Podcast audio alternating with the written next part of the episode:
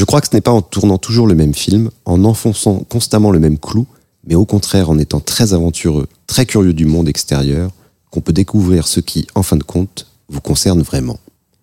Louis Mal par Louis Mal.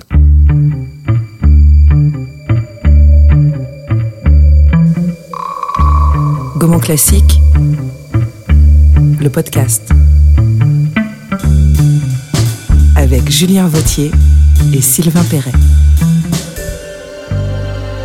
Bonjour et bienvenue dans ce nouveau numéro de Gaumont Classique, le podcast. Bonjour Julien. Bonjour Sylvain. Un focus au Festival Lumière, une salve de ressorties chez Malavida Film, la publication récente d'un ouvrage, Oui Mal dans tous ses états, ou encore l'arrivée de deux films du cinéaste sur la plateforme Gaumont Classique, Ascenseur pour l'échafaud et Le Feu Follet qui viennent rejoindre Les Amants qui étaient déjà disponibles. 2022 est définitivement l'année Louis Mal. Pourtant, un mystère demeure encore. Qu'est-ce qui reliait cette œuvre si vaste, si foisonnante et d'apparence éclectique? Le monde du silence, Zazie dans le métro, Vie privée, Vive le tour, Viva Maria, Le voleur, La Comblucien, La petite, Au revoir les enfants. Au fond, pourquoi la carrière de Louis Malle est-elle aussi insaisissable? Penchons-nous sur cette œuvre et tentons modestement d'en saisir une des clés. Commissaire Cherrier, première brigade criminelle, étage au-dessus. Enchanté. Je souhaite, madame, que votre mari n'envoie pas trop la police d'une sottise Mon mari est en Suisse. Et si vous voulez bien, il n'en saura rien. Bien entendu, madame, bien entendu. Et d'ailleurs, votre passage ici ne sera même pas enregistré. Il ne manquerait plus que ça. Mon mari déjeune très souvent avec le ministre de l'Intérieur. Alors, bien entendu, madame. Monsieur Carala déjeune beaucoup. Ses affaires le veulent. Par exemple, euh, Par exemple, n'a-t-il pas un collaborateur nommé Julien Tavernier je crois. Oui. Peut-être le connaissez-vous. Oui, je ne sais pas, je l'ai vu deux ou trois fois. Vous ne sauriez pas me préciser par hasard quand vous avez vu Tavernier pour la dernière fois Votre question m'amuse. Je l'ai aperçu hier soir en voiture. C'était boulevard Haussmann. Et il était quelle heure? 7 heures. Non, non. Il était moins de 7 heures. Moins de 7 heures. Bien entendu. Et il était seul? Il y avait une jeune fille dans sa voiture. Et pour répondre à cette question, euh, nous avons la- le plaisir d'accueillir Justine Mal. Justine, bonjour. Bonjour. Merci d'être avec nous. Première question, comment vous définiriez l'œuvre de votre père? Euh, alors j'ai pas mal d'adjectifs. Euh, je dirais euh, donc euh, dérangeant, inquiet, curieux du monde et de et, et des hommes et des femmes, lucide et peut-être l'adjectif euh, qui me tient le plus à cœur euh, quant à sa filmographie, c'est complexe. Pense que c'est vraiment euh, c'est vraiment la complexité peut-être qui le qui, caractérise son cinéma. Enfin le, désir de, rendre compte des choses de la façon d'une façon complexe. Est-ce qu'il y a des œuvres qui, pour vous, représentent mieux votre père que d'autres? Pense que peut-être les autoportraits les plus personnels, euh, je dirais que c'est le voleur et le feu follet, parce que je pense que c'est un peu le même personnage. Il a mis énormément de lui-même là-dedans, alors que paradoxalement, puisque ce sont des, des adaptations, je pense que La Tombe Lucien, c'est vraiment euh, un film qui a mûri, euh, je sais pas, une, bonne dizaine d'années. Donc moi, je pense que vraiment aussi, euh, c'est pas un film autoportrait évidemment du Mm. tout, euh, mais c'est un film de- qui, qui lui tenait énormément à cœur. Et moi, je trouve que c'est un ses plus beaux films. Et, et peut-être euh, Vania, euh, euh, qui je pense aussi, là aussi, est, est- est- très personnel et reflète son d'abord son, son amour pour Tchekhov et aussi euh, sa curiosité pour les acteurs et l'omniprésence euh, dans ses films et, et- et de la mort. On parlait de Tchekhov avec Vania 42e rue. La littérature est très, très présente dans son cinéma. Quel, est- quel rapport il avait avec, avec la littérature? Alors un rapport très très fort, euh, comme comme vous pouvez l'imaginer, c'est quelqu'un qui, qui a énormément lu enfant. Euh, après, je crois que sur la Calypso, euh, quand il était pour euh, pour euh, Le Monde du Silence, euh, il a lu il a lu tout tout Balzac sur le sur le, le bateau. et moi, je sais qu'il me conseillait tout le temps des livres. Il avait une très très belle bibliothèque. Il était conseillé lui-même par son grand frère Bernard, qui était un bibliophile. Euh, mon père, euh, je crois qu'il voulait être écrivain euh, au départ, et justement son frère Bernard lui a dit non, tu ne dois pas être écrivain parce que tu es un actif. Mais je pense que c'est plus profond. il s'est défini comme quand même un cinéaste qui écrit beaucoup. D'abord, il a écrit beaucoup de ses scénarios, et, et si on voit dans ses archives, il y a, y a c'est quelqu'un qui écrit tout le temps, quoi, en fait. Par exemple, c'est quelqu'un qui adorait la musique, et je pense que le cinéma, comme la musique, justement, pour lui, c'était le, le, la possibilité de se passer des mots, parce que peut-être les mots ne permettait pas justement peut-être cette, euh, ce, foisonnement quoi, ce, de dire une chose et son contraire, euh, voilà, fixer peut-être trop les choses. Donc euh, voilà. Est-ce que vous avez parlé divorce avec elle? Une fois, il y a six mois, juste avant mon départ. Depuis? Nous ne nous sommes pas parlé depuis.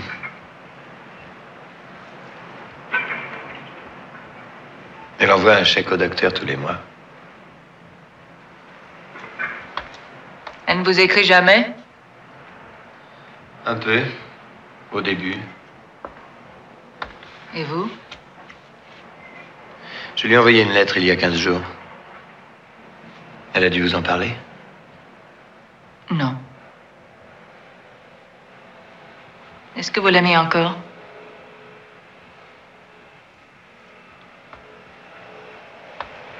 Je ne sais pas. Dorothy n'est pas la femme qu'il vous faut. Elle n'est pas assez riche. Et elle vous laisse courir. Il vous faut une femme qui ne vous quitte pas d'une semaine. Sans ça, vous êtes triste. Et vous faites n'importe quoi. Beaucoup des films de votre père ont, fait scandale à leur sortie, et même aujourd'hui, euh, peut-être pour, pour certains. Est-ce qu'il avait l'impression de faire des œuvres choquantes ou dérangeantes? Alors, moi, je, je, pense vraiment qu'on lui fait un peu un mauvais procès. Euh, on le représente un peu comme, euh, comme certains de ses films ont fait scandale, au cœur, euh, Les Amants, euh, même La Convulsion. on peut lui faire le procès de, de être quelqu'un qui cherche le scandale pour le scandale, une espèce de dandy, un côté un peu grand bourgeois, provocateur, quoi, une espèce de posture, voilà, de ne, jamais être là où on l'attend, etc. Moi, je, je vois pas du tout ça comme ça. Euh, je pense que ça lui déplaisait pas. Il voulait absolument pas caresser le public dans le sens du poil, ça c'est sûr. Il disait souvent qu'il faisait pas des films pour les autres, qu'il faisait des films pour lui. Et donc, dans cette mesure, je crois qu'il allait là où, voilà, le porter, c'est sa curiosité. Euh, donc, euh, euh, par, par, exemple, la combe, on, a dit après que voilà comment euh, la, France n'avait pas été une nation de, de, résistants mais de collaborateurs. Enfin, comme si c'était ça son, son, projet initial. Euh, c'est l'effet que ça a eu en partie. Mais au départ, euh, comme je disais tout à l'heure, c'est un projet qui a, qui a commencé euh, euh, dans les années 60 avec la guerre d'Algérie. Il voulait montrer un, un appelé qui torturait sans état d'âme en fait. Et donc c'est parti de là, c'est parti de montrer un salaud ordinaire comme ça, quelqu'un qui, qui, qui, se posait pas de questions quoi sur les actes abominables qu'il commettait.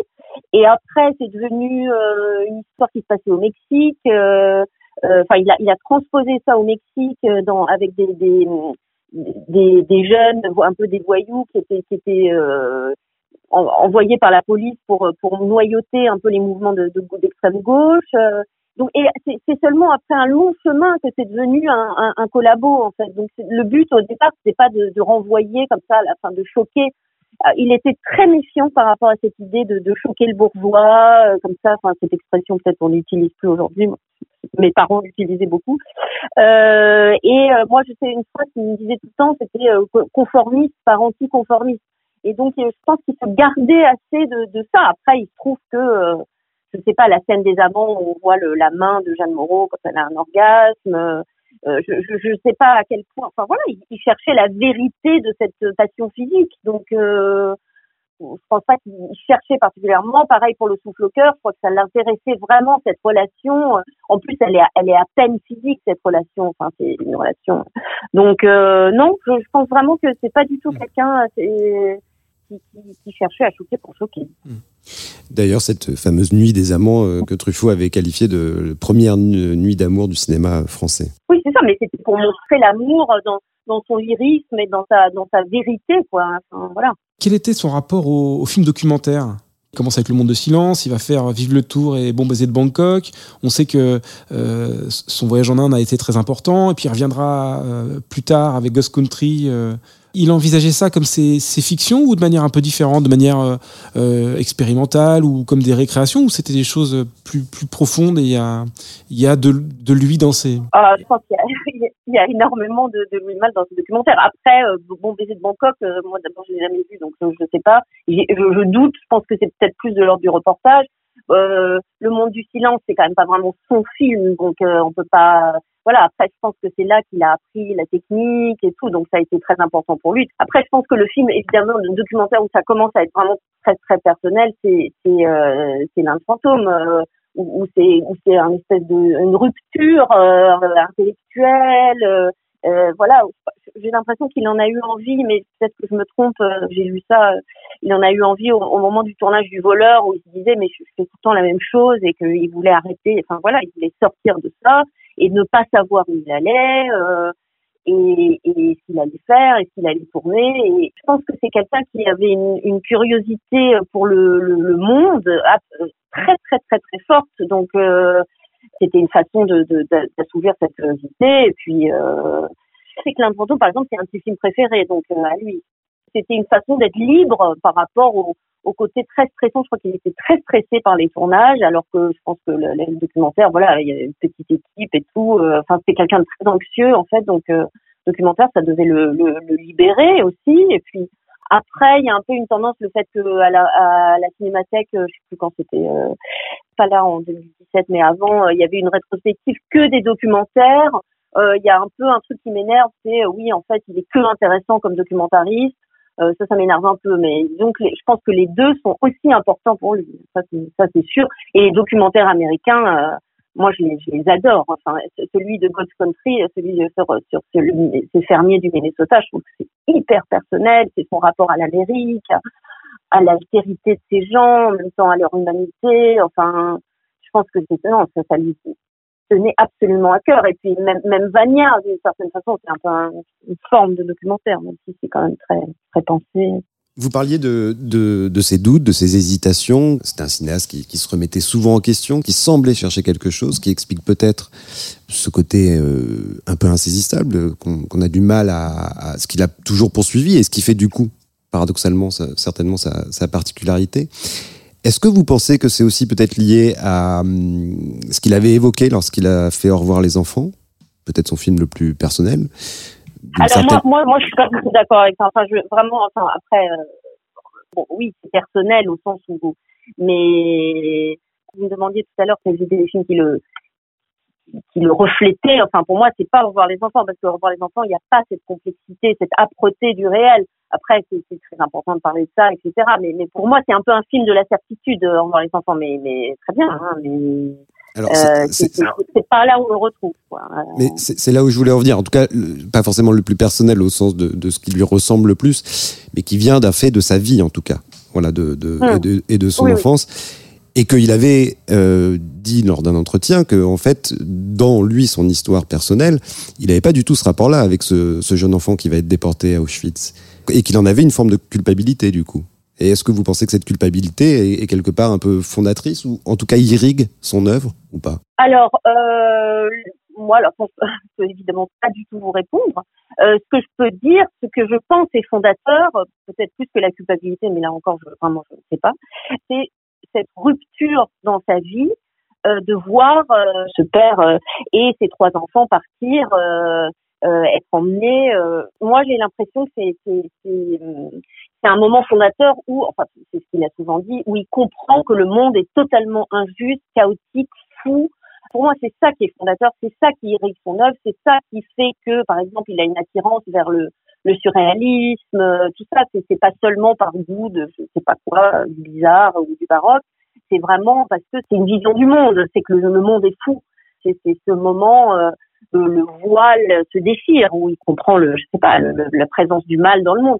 Et, et on a souvent dit que, que c'était un cinéaste euh, qui ne portait pas de jugement, par exemple sur la prostitution enfantine, sur la collaboration, euh, euh, sur l'inceste, enfin je sais pas quoi. Mais je pense que au contraire, cette, ce moment-là du 6 janvier 44, ou je sais pas quoi, a installé en lui une boussole morale incroyablement forte qui n'impose pas à son spectateur. C'est au spectateur de, de, juger, de se faire une idée, mais, mais lui-même, c'est quelqu'un qui, qui, qui, avait une très forte conscience du bien et du mal. Il disait toujours qu'il était, il était fidèle à ce, à ce qu'il avait pensé et senti euh, ce, ce jour-là. Quoi. Donc, euh, donc je pense que ça, c'est très très fondateur. Après, la culpabilité, j'en ai aucune idée.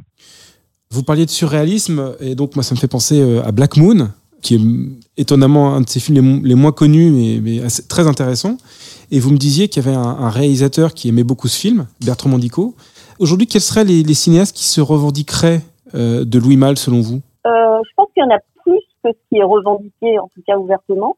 Euh, il y a Wes Anderson qui, qui le revendique ouvertement, qui, qui, qui, a fait une postface au, au livre là de Philippe Metz, euh, Louis Malle dans tous ses états, dans lequel il dit à quel point, euh, je crois que ça, ça a presque suscité sa, sa, vocation, ou en tout cas très clairement euh, sa façon de filmer les enfants, de voir le souffle au cœur. Je sais plus si c'est, je crois que c'est le souffle au cœur.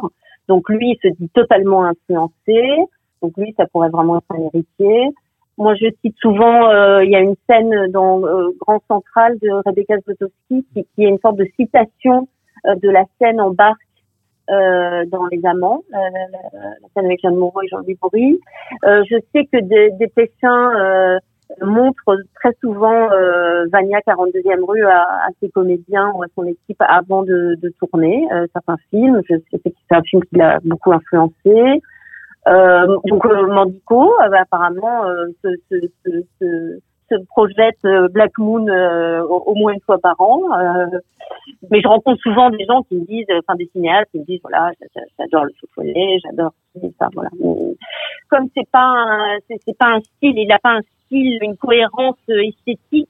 Euh, c'est difficile. Enfin voilà, du point de vue formel, c'est difficile de, de donner ses héritiers quoi. Mais enfin moi, moi personnellement, en tant que cinéaste, je me, je, je me suis longtemps euh, revendiquée de, de lui. Je citais, je citais des, des, des, des morceaux de, de la Complucien, enfin, je, enfin dans mes courts métrages. Et, et voilà, pour moi, moi, c'est son œuvre est complètement m'a irriguée, nourrie, etc. Oh, enfin, je n'en crois pas mes yeux. Monsieur, vous êtes le premier. Le premier? Vous exagérez Non, je n'exagère pas. Monsieur, je suis en panne. Pneu Non, moteur. Moteur Alors, je ne suis pas votre homme. Un moteur et moi, ça fait deux. Mais si vous pouviez regarder quand même.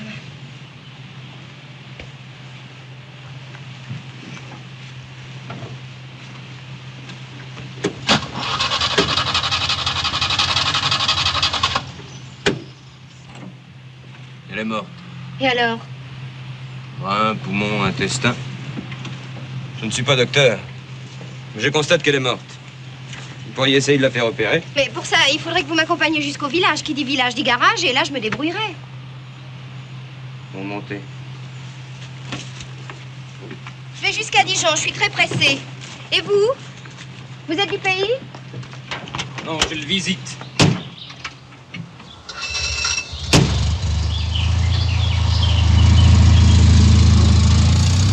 Justine Mal, merci beaucoup. Je pense qu'on a eu quelques clés pour, euh, pour mieux comprendre euh, l'œuvre de votre père. Merci à vous. Merci Justine Mal pour cet entretien. On rappelle d'ailleurs qu'en 2013, vous avez signé un film jeunesse qui était inspiré de, de la relation que vous avez eue avec votre père au cours des mois qui ont précédé son décès. On vous retrouve aussi euh, avec un texte très intéressant autour de la figure de la mère dans le livre Louis Malle dans tous ses états, publié sous la direction de Philippe Mette euh, aux Impressions Nouvelles qui est paru il y a quelques mois. Et puisqu'on vous a dit que la fin d'année serait Louis Malle, on rappelle donc euh, la ressortie en salle de six de ses films. Ascenseur pour l'échafaud, Les Amants, Le Feu Follet, Viva Maria, Le Voleur et Le Souffle au cœur. Et c'est uniquement une première partie. Il y aura donc une seconde salve de ressortie d'ici quelques mois. Et bien entendu, en attendant, vous pouvez toujours retrouver Ascenseur pour l'échafaud, Les Amants et Le Feu Follet, ainsi que quelques suppléments sur la plateforme Gaumont Classique. Merci Sylvain. Merci Julien. Et nous, on se retrouve euh, ici même dans 15 jours euh, pour un nouveau numéro de Gaumont Classique. Le podcast.